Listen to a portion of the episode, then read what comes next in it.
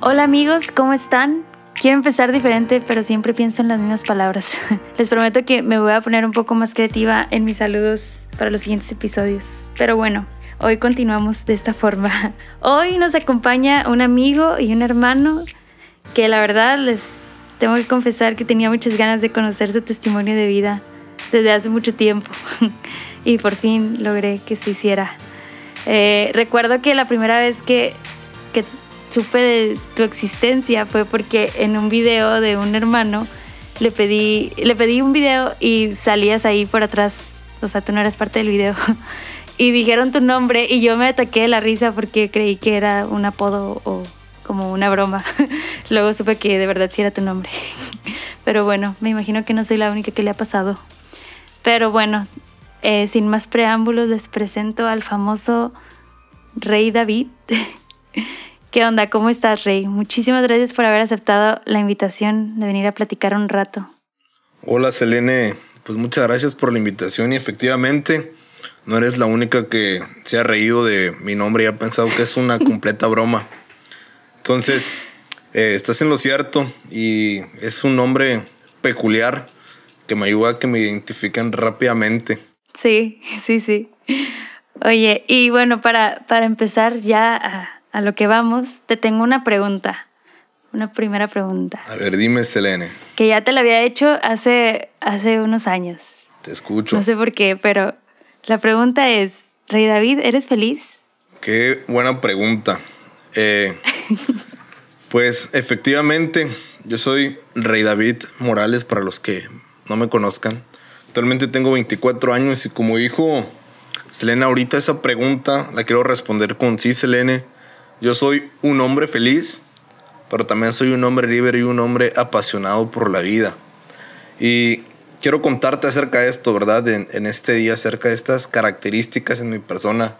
Que esa pregunta, yo creo que es una pregunta que debe rondar nuestra vida si somos felices, ¿no? Es lo que todo ser humano quiere obtener. Y pues entonces, ¿cómo ves si a lo que venimos, ¿verdad? A, contarte aquí de mi testimonio y por qué ahondar en estas características. Eh, y quiero comenzar así, Selene, como ¿Qué es lo que la psicología y el mundo dice acerca de la felicidad y dónde comienzan los primeros pasos para obtener una vida adulta feliz? Y nos dicen que en la niñez es cuando se gesta y se desarrolla mucho de los buenos bases para que tú puedas tener una, una felicidad en la vida adulta, una buena calidad de vida se desarrolla en la niñez, ¿verdad? Y dicen que los que no tienen una tan buena niñez, Selene, pues tal vez tengan un poquito más de dificultades y muchos se preguntan, oye, Rey David, ¿y tú qué onda? ¿Tuviste una buena niñez porque dices que eres feliz? ¿O no tuviste una buena niñez y ahora eres feliz? Entonces, pues quiero contarles que efectivamente yo soy de aquellos que no tuvieron una tan buena niñez. Y aquí comenzando a contarte, pues empezando, ¿verdad? Eh, porque cuando yo tenía un año, que fue como la, la, primera etapa de mi vida donde recibes supuestamente el afecto, eh, etcétera, eh, pues mm, mi padre nos abandonó en la casa, éramos mamá y yo, eh, pues nos abandonó, ¿verdad? Cuando yo tenía un año de edad. Y esto no quiere decir que cuando tu padre te abandona ya estés condenado a, ser infeliz o condenado a, a, no poder desarrollarte, porque efectivamente eh, hay madres que, ojalá si alguien nos escucha, una madre soltera, felicidades porque hacen un excelente trabajo, Selene. Hacen y dan educación y cumplen un rol de padre y madre para aquellos que crecen con madres solteras. Y, sin duda alguna pueden dar una extraordinaria educación.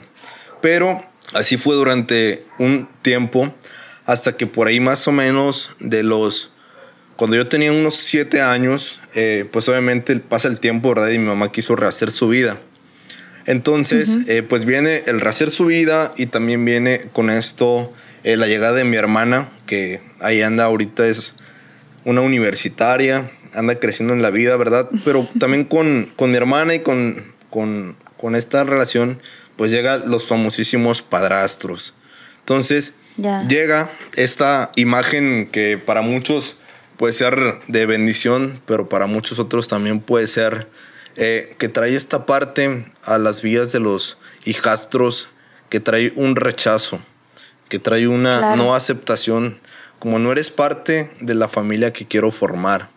Entonces, eh, pues eso... Oye, Rey, ¿y ahí qué edad tenías tú cuando, cuando tu mamá se volvió a casar? Siete años, Elena. Tenía ayer alrededor de los siete años cuando, cuando mamá volvió a casarse.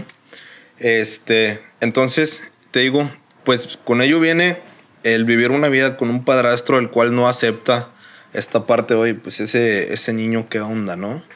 O sea, como claro, es como voy a hacer mi vida con esta mujer que amo, pero pero este pues, ese, niño qué onda, ¿no? Entonces, este, como no había una aceptación de su parte y abordó un poquito a mamá a, a retraerme de, de, de, ese núcleo familiar, ¿no? Que era ella, mi hermana y su esposo, y pues como por allá está Rey David, ¿no? De siete años, que no sabía mucho de la vida.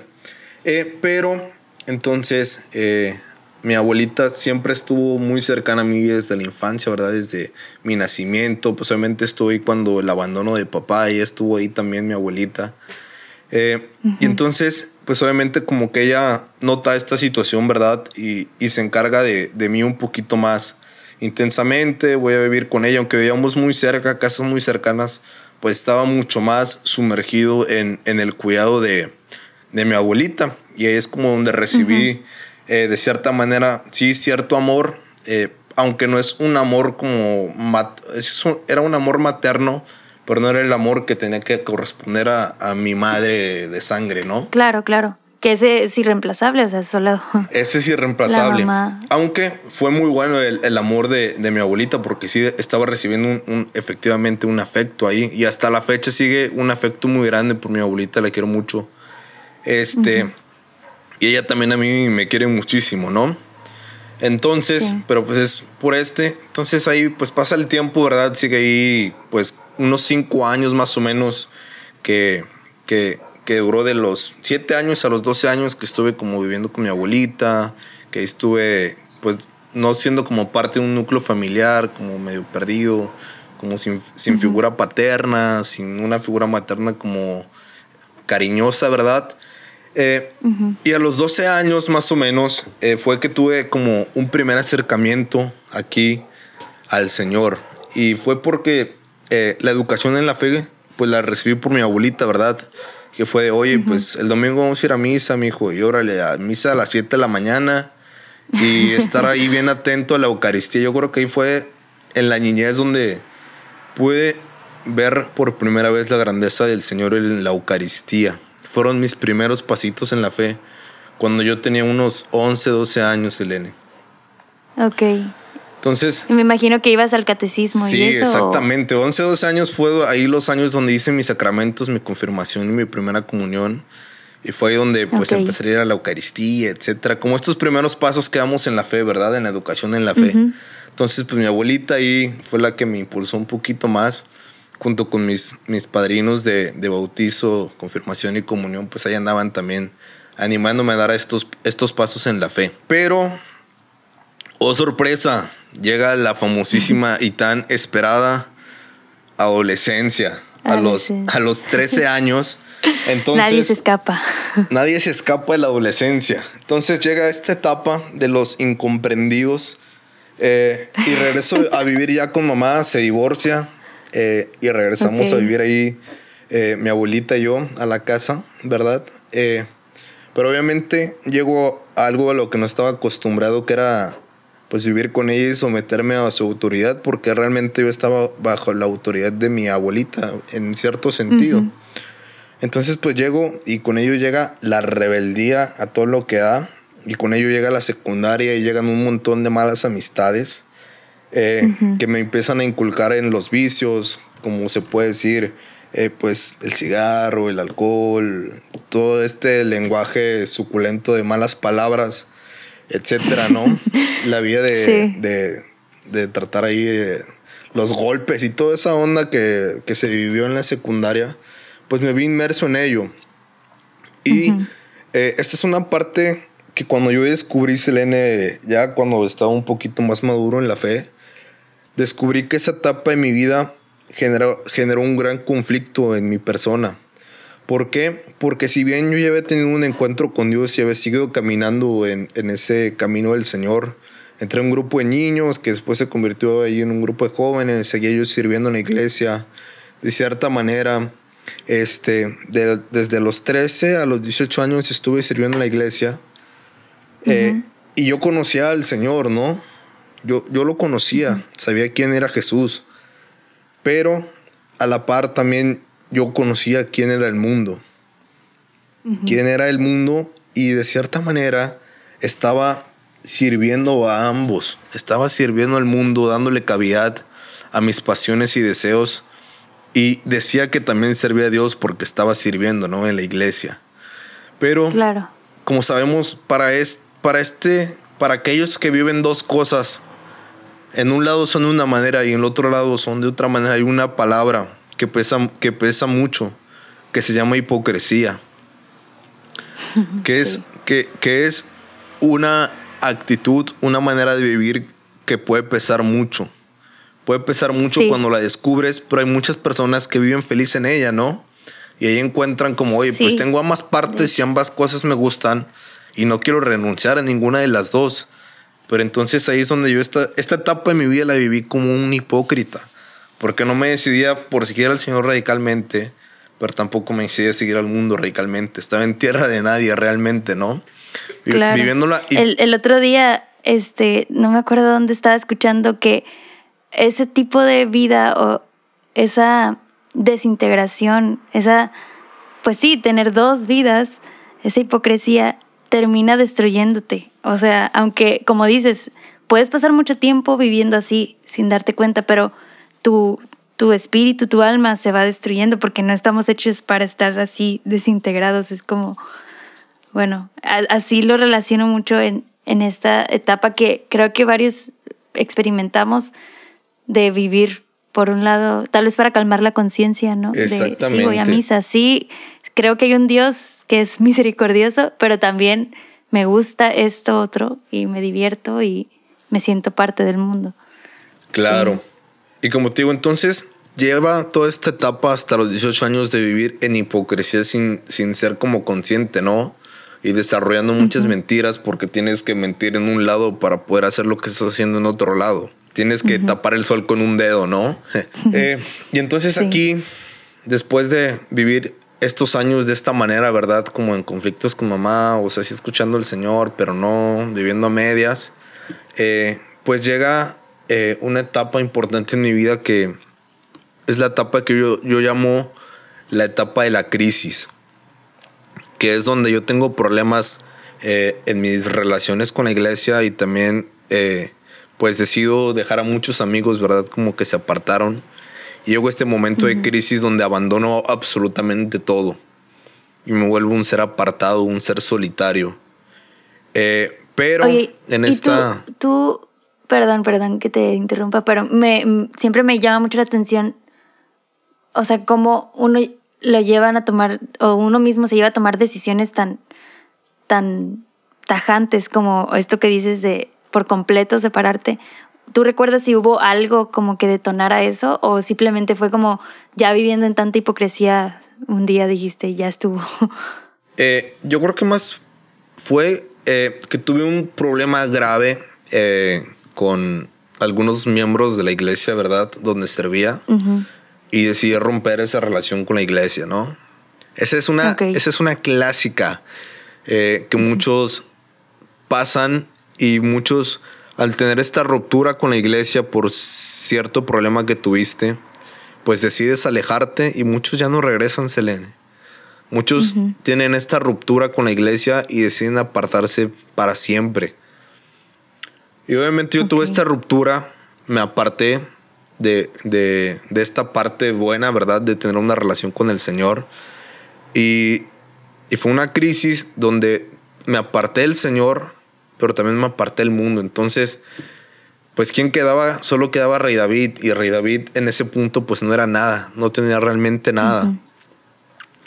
Y pues Oban Gang, clásica, un adolescente al sentir que no tiene, que no tiene nada, pues ¿qué puede encontrar una, una novia, ¿no? Si no tienes nada, pues ten una novia y, vas, y ahí vas a encontrar algo. Y efectivamente... La solución a los problemas. Y efectivamente, eh, al no tener nada, eh, pues ya tenía por ahí una, una novia, ¿verdad? A los 18 años. Y pues ese se volvió mi centro, mi centro de vida en ese tiempo que estaba yo en crisis, que había abandonado la fe, que había abandonado una relación con el Señor, que había abandonado muchos amigos, pues mi vida se estaba centrando en esta relación con esta chica, ¿verdad? Y ahí giraba mi mundo.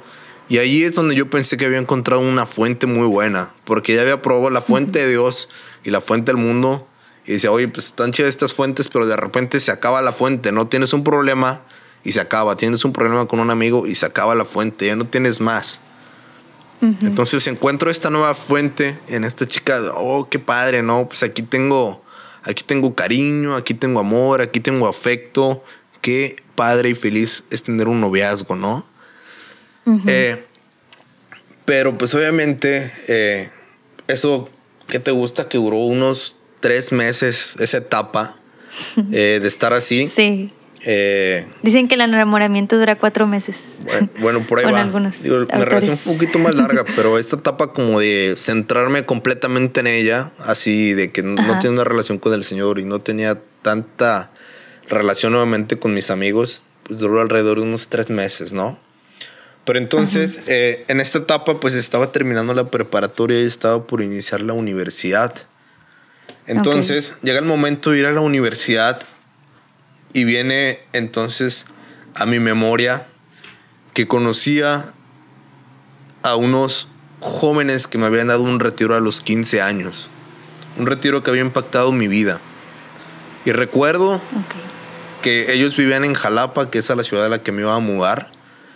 Eh, y lo contacto. Contacto a Emanuel, Emanuel León. Y le digo, eh, pues qué onda, Emanuel. Fíjate que voy para, para Jalapa y pues para saber qué onda, cómo está ahí con ustedes el movimiento. Me gustaría, pues, pues integrarme, ¿no? Me dice, no, Oye, David, y antes de que continúes con esa parte, eh, que, o sea, si estabas tan alejado de Dios y tan centrado en esta otra persona, o sea, ¿qué te hizo, o tú qué crees que te hizo, pues llamarle? Si eso había pasado que tres años atrás. Sí, fíjate que aquí yo puedo ver una cosa y es que el Señor puso una espinita en mí, como te dije, desde esa Eucaristía a los 10, 11 años el Señor ya había reservado mi corazón. Y si bien me dejó vivir todas estas cosas, Él seguía guardando mi corazón aún y cuando yo estaba tan alejado de Él. Y al ver esta oportunidad, yo creo que el Señor me inspiró a buscar a Emanuel para poder buscar algo nuevo, ¿no? Porque sí estaba alejado, pero realmente yo sí tenía una, una necesidad espiritual que cubrir que no me quería dar cuenta. Pero me di cuenta y, vi la oportunidad aquí con Emanuel y lo contacté. Y, me, dice, no, sí, pues ven para acá, ¿verdad? Pero fue yo creo que la iniciativa de Dios de moverme, eh, porque mi corazón estaba reservado para el Señor. Y cuando el Señor te reserva, siempre te va a reclamar. ¿Verdad? Es como cuando marcas algo tú y si se lo ves a alguien más, le dices, oye, eso es mío. Yo lo, yo lo marqué, yo lo reservé, es para mí. Entonces yo creo que el Señor en esa etapa que vio que estaba tan alejado, recordó, me recordó, Rey David, tú eres mío, me perteneces a mí. ¿No? Wow. Entonces, eh, pues viene y llego a, a, la universidad y voy a una, a una de estas reuniones que le llaman asambleas la y la misión se llama Misión Católica Universitaria, eh, por sus siglas MCU, ¿verdad? Entonces llego aquí a la, asamblea, se congregaban los universitarios ahí, llego, todo padre, ¿no? Este, pero son carismáticos, están aquí aplaudiendo por todo, que están presentando los servicios que iban a tener. Y no era nada raro para mí, ¿verdad? Que la gente tuviera servicios en un grupo, porque yo estuve mucho tiempo. Ajá. Pero dije, ¿pero qué onda? O sea, ¿por qué se prenden de más porque te digan que vas a tener las dinámicas todo el semestre? O Así que te emociones porque te va a tocar cantar todo el semestre. Eh, claro. Entonces había una fusión demasiada que dije, no hombre, esto definitivamente no es para mí. wow. Me terminé yendo temprano, me despedí de Manuel y el líder de misión. Le dijo, oye, pues muchas gracias, brother. Este, pues ahí estamos en contacto, ¿no? Pero así como diciendo, oye, pues la verdad es que no voy a continuar. Eh, pero Emanuel me dice, ok, de acuerdo. Pero si no te gustó esto, date la oportunidad de vivir el campamento de hombres que vamos a tener para MCU. Date la oportunidad, Rey. Y si después de eso no te gusta, yo no te vuelvo a molestar. Ándale. Y le dije, ok, Emanuel, estoy de acuerdo contigo. Voy a asistir a este campamento. Y oh, sorpresa. Llegas a ese campamento y ¿qué te esperas en un campamento de hombres? Pues van a hablar de la hombría, papitos. No te puedes esperar otra cosa. y entonces un buen amigo, hermano, Guillermo Hernández, pues hablaba de un tema bien importante, que era la umbría vista desde San José, ¿verdad? Las virtudes que tenía San José como padre, como hombre. Y esta imagen que de cierta manera la figura paterna, física, terrenal que tuvo el Señor Jesús. Entonces, eh, me confrontó muchísimo este campamento al darme cuenta que en realidad no estaba siendo un hombre. No sé qué era, pero un hombre de Dios no era. De eso estaba seguro. Que las cualidades que me habían descrito yo no las tenía y me retó muchísimo. Y decidí responder al Señor allí. Y dije, ¿sabes qué? Si voy a entrar en MSU, voy a entrar a servir con todo, porque ya tenía experiencia en ello, ¿no? De cierta manera. Voy a entregarme aquí a ser disciplinado. Y así fue. Me discipliné. Eh, y, y poquito más tarde ya estaba viviendo en una residencia universitaria con hermanos de la misma misión, de hermanos comprometidos, que le llamamos Casa de Hermanos. Seis meses después ya estaba viviendo ahí con ellos, buscando al Señor más profundamente, buscando comprometerme con el Señor, buscando establecer una relación personal en la oración diaria, eh, en el compartir con hermanos, ¿verdad? En llevar un proceso un poquito más, más ad hoc con la formación dentro de la misión esta que te comento, Misión Católica Universitaria. Entonces me toca el Señor ahí y le respondo inmediatamente. Seis meses después estoy viviendo con estos locos, ¿verdad? Ahí orando todas las mañanas a las 5 de la mañana porque tenían clase muchos a las 7, a las seis y media tenían que salir. Y ahí estuve tres años y medio en esa casa, pero... O sea, toda la universidad. Toda la universidad. Eh, y todos los, allá nos, nos reuníamos los jueves en MSU. Ok. Y todos los jueves de mi universidad ahí estuve presente, alabando al Señor en conjunto con todos los demás hermanos universitarios que pertenecían a la misión. Pero entonces eh, está esta parte, ¿verdad? De que entro a la misión y después entro a la casa de hermanos. Y obviamente, como me dejo inundar por el amor de Dios y encuentro que ahí hay mucha, mucha fuente de vida y obviamente la relación que tenía casi inmediatamente se fue, oye, pues no necesito esto para vivir, ¿verdad? Claro. O sea, esto, esto que tengo aquí realmente no me está dando absolutamente nada de plenitud en mi vida, entonces esto no sirve.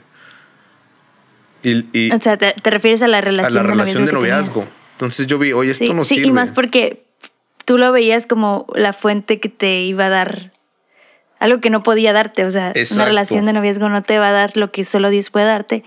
Por ende, pues no. Digo, eh, es que lo que quiero, a lo que quiero llegar es que no es que las relaciones de noviazgo sean malas, solo que en tu caso tú la veías como la fuente que te daba el amor y eso solo te lo iba a dar Dios, ¿no? Exactamente. Yo creo que ese es un error que se puede cometer muy frecuentemente, pensar que una relación de noviazgo te va a dar todo el amor que tú necesitas y esperar que esa persona te dé todo lo que tú necesitas cuando no es así.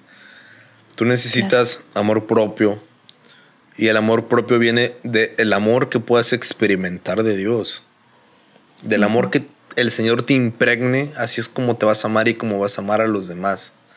Entonces, eh, pues descubro que ahí no está la fuente, ¿verdad? Descubro que la fuente viene del Señor. Y pues termino esta relación de noviazgo y me comprometo mucho más a servir en la misión. Eh, y posteriormente me invitan a, a la comunidad de Alianza. Es una comunidad de Alianza en la, que, en la que vivimos tú y yo actualmente, ¿verdad? Que es pues matrimonios universitarios, solteros que quieren vivir más comprometidamente su vida eh, como cristianos. Pues me invitan a esta comunidad que se llama Incienso de Dios eh, y decido entrar y nuevamente el Señor sigue moviendo, ¿verdad?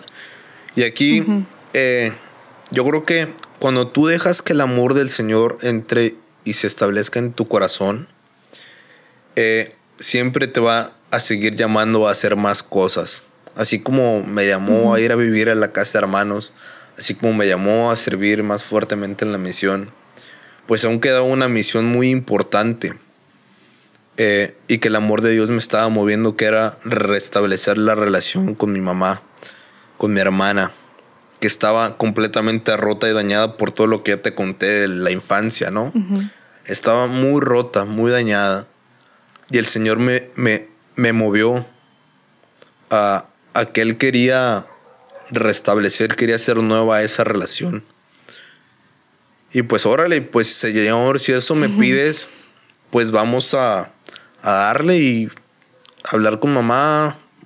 Fueron varias sesiones de, pedir perdón mutuamente.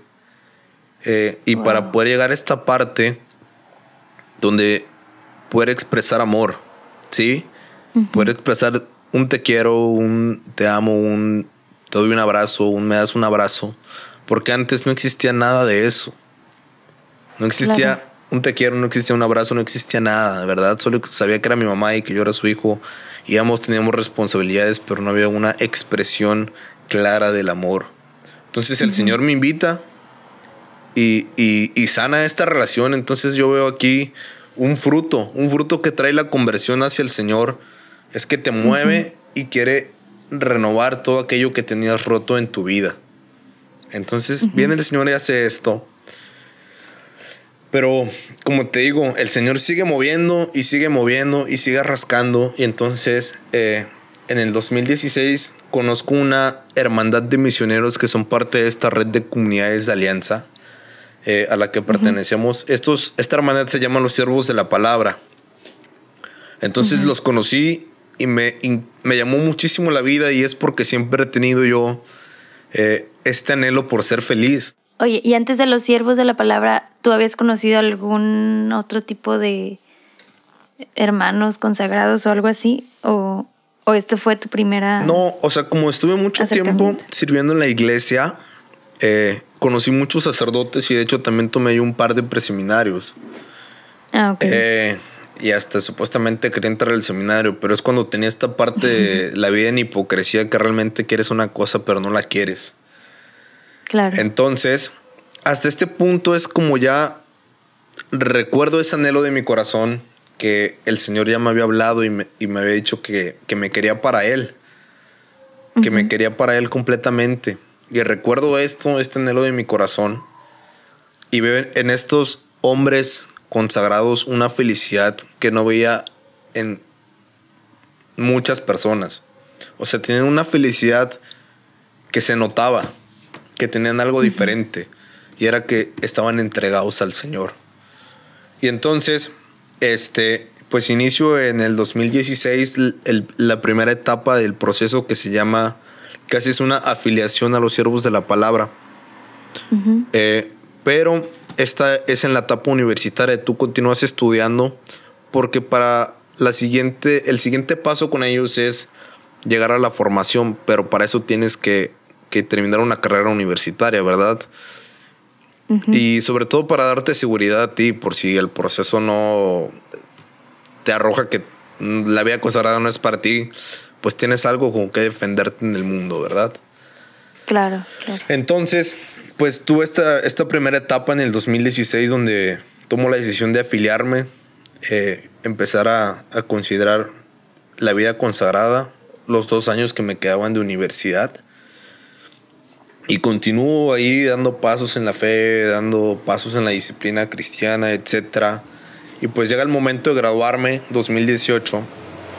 Eh, y pues llega el momento de, oye, pues solo hay un lugar donde puedes estar con los siervos de la palabra y es en Monterrey. Tienes que moverte de ciudad para ir a vivir con ellos. Ajá. Entonces, eh, meses atrás entró mucha duda. Oye, ¿realmente quiero ir? Oye, ¿y realmente eso? ¿Realmente aquello? Pero ahí el Señor puso una convicción nuevamente y me recordó que Él me quería para Él. Entonces dije, ¿sabes qué? La decisión ya está tomada. La decisión ya está tomada desde el 2016 que quise responder al Señor. Vámonos.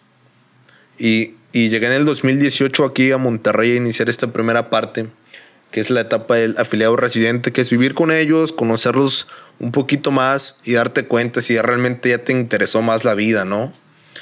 Eh, entonces pasa este primer año y digo, claro que me interesa esta vida, lo que sigue. Y llego a mi, a mi primer año de formación, que es como la etapa, ¿verdad? Así se le llama formación para ser un siervo de la palabra, que dura alrededor de ocho años. Entonces llego al, al, al, primer año, o sea, es como el año cero, el año de residente, y después el año uno, que es el, el que hice en el, el, en el 2019. Y sigo escuchando al Señor y nuevamente en las meditaciones que tenemos en Cuaresma para preguntarle al Señor si es que nos quiere aquí, pues nuevamente me vuelvo a decir y me vuelvo a recordar todo esto que te digo. Pues recuerda que yo reservé tu corazón desde la niñez, que yo te cuidé durante toda tu adolescencia, para que a pesar de todo lo que viviste, tú estabas apartado y reservado para mí, Rey David. Y entonces, ya viene eh, esto, y luego viene ahorita el proceso en el que estoy, que es el año 2 de formación, también muy importante. Pues nuevamente, ¿verdad? Reconociendo al Señor. Y, y podría decir, y recalcando nuevamente, regresando con lo que iniciamos, he encontrado la fuente de la felicidad. He encontrado aquello que me llena, aquello que me da vida, aquello en lo que me puedo sentir pleno, que es la palabra del Señor, que es el amor de Dios, que es el vivir en comunidad de alianza, que es el dejar que el Señor transforme porque sigue moviendo. El amor de Dios te sigue moviendo y cada vez quiere, el, amor de Dios te hace que seas una mejor persona, que vivas de una mejor manera. Y eso lo experimenté, ¿verdad? Desde que acepté el amor de Dios en, el, en, ese 2014, el amor de Dios sigue moviéndome y seguirá moviéndome. Porque esa es la verdadera fuente que yo he encontrado en mi vida el amor de Dios y no en, en, las demás cosas que están afuera, sino la verdadera fuente y que sigue brotando y que te sigue exigiendo, ¿verdad? Dar pasos en la fe. Entonces, eh, pues así mi testimonio, querida Selene. wow, muchas gracias, Rey David. Que me, me encanta cómo lo pones el, que pues la fuente es él y cuando le damos ese lugar de ser la fuente a otras cosas, pues te das cuenta que no, que se acaba eventualmente, ¿no? Pero esta misma fuente es la que hace que todo lo demás sí, pues de fruto, de alguna forma, ¿no? Ya sean relaciones de noviazgo o ya sea en tu caso este discernimiento vocacional en el que estás, en esta etapa de tu vida que estás viviendo. Pero incluso me imagino dentro de un proceso de discernimiento, si si no tienes la fuente, o sea, si, si no la tienes bien ubicada, por así decirlo, pues no hay fruto tampoco ahí. Así es.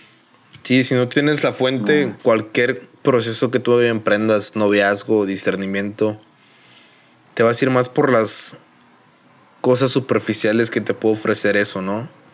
Oye, pues la vida es matrimonial es muy cómoda o la vida consagrada es muy cómoda si no estás en la fuente realmente como dices.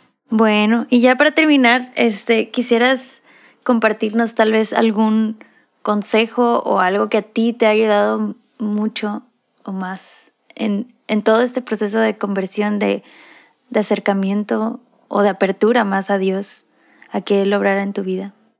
El consejo que yo les podría dar es que no tengan temor a responder a lo que el Señor les está moviendo a hacer en su corazón.